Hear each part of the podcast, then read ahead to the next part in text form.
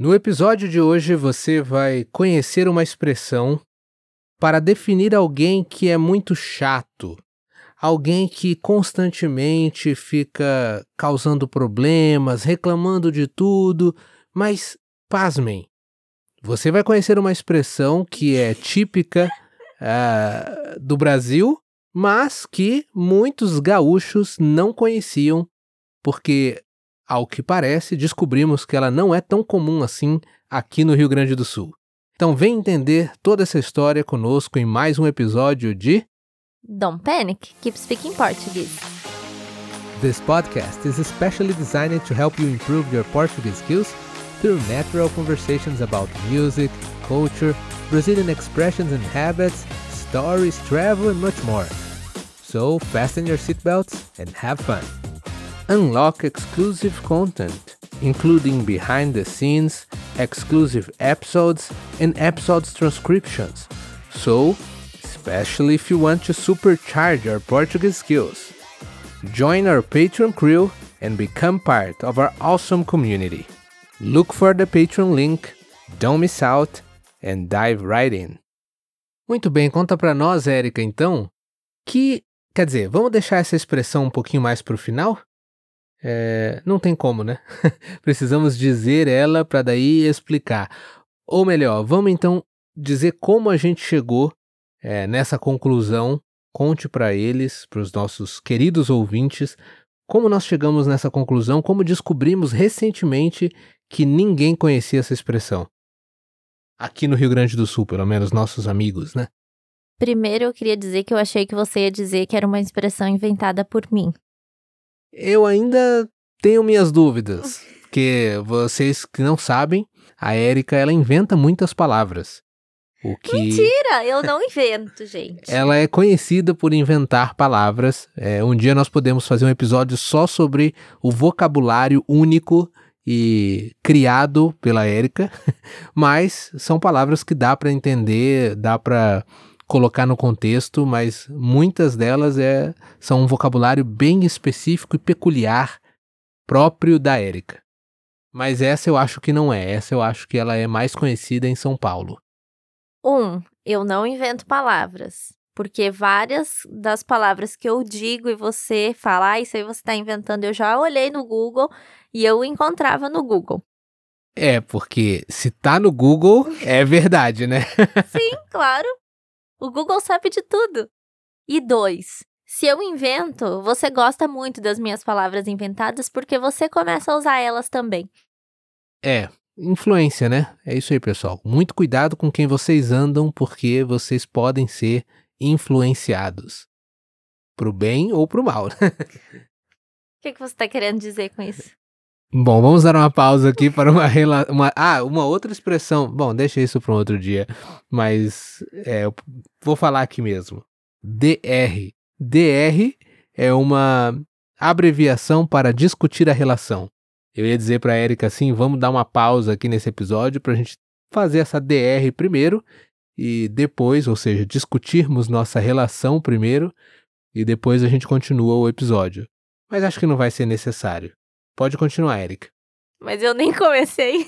É, você disse um, dois, estava fazendo a sua defesa. Sim, eram só esses dois pontos. Agora eu vou começar a história. A história foi que numa reunião de trabalho, eu era trabalho assim, como vocês sabem, nós é, estamos aprendendo o Hunsrück, que é um dialeto alemão. E na reunião de trabalho relacionado com o Hunsrück, é, de vez em quando o pessoal traz palavras novas que ouviu alguém falando, aí traz para compartilhar. Porque às vezes alguém não conhece ou alguém conhece, mas não lembrava dessa palavra. E num dia desses, teve essa reunião de trabalho e alguém trouxe à tona uma palavra para uma sensação de ardência no estômago. Você já sentiu isso quando você come uma comida que não faz bem e muito ácida? Então você sente essa sensação de queimação e, e acidez no estômago. Que aqui no Brasil nós chamamos de azia. Azia. Só para reforçar. para que eles assimilem bem a palavra azia. Parece que bebe, né, gente? Mas enfim. Então a pessoa trouxe à tona essa palavra em Humsrick, que significava azia. Aí o Hugo no chat, porque a nossa reunião é online. Então no chat o Hugo perguntou: "Mas essa palavra azia, ela se aplica também quando vai se referir à pessoa?" Aí vários ficaram com dúvida, mandaram: "Não entendi, o que que isso quer dizer, não sei o quê". Então eu respondi: "Hugo quer dizer é aquela pessoa que é chata, que incomoda. Isso é uma pessoa azia. Aí todos esses que tinham perguntado o que que era azia, o que que o Hugo quis dizer com pessoa, que se aplicava a pessoa ou não, responderam: nunca ouvi falar, não conheço, não sei o quê. E outros que não tinham se manifestado também se manifestaram, dizendo que não conheciam. Então aí nós chegamos à conclusão de que aqui no Rio Grande do Sul não é normal eles usarem essa expressão para uma pessoa chata que incomoda. Mas lá em São Paulo, e eu aqui no Rio Grande do Sul, uso muito isso. Azia. Ai, fulano é uma azia. É, o fulano talvez vocês podem até imaginar o porquê que ela usa muito, né? Quem será que mais escuta essa expressão? Não sou eu, tá? Não sou eu. Abre aspas, contém ironia. Fecha aspas. Eu não citei nomes, mas se a carapuça serviu. Essa é uma outra expressão. Você vai confundir assim o pessoal com muitas expressões em um só episódio. Mas essa a gente explica um outro dia. Então, essa expressão faz até sentido, né? Alguém chato, alguém que incomoda. Ah, essa pessoa é muito azia. E ela tem um outro modo de usar também. É, por exemplo, você pode dizer: a Érica tá dando muita azia. Quando alguém tá reclamando ou incomodando demais, aí parece que a pessoa tá te dando essa sensação física mesmo. Por isso a gente fala: ah, fulano tá dando muito azia, ou a, a pessoa é muito azia que é aquela pessoa azeda, de fato, aquela pessoa que gera um desconforto. Você que ouve esse episódio já ouviu alguém usar essa expressão? Ajude-nos aqui a dimensionar quantas pessoas usam essa expressão. Será que ela é uma expressão só da Érica? Olha, mas nós temos que admitir que se for uma expressão só minha, é muito boa, né?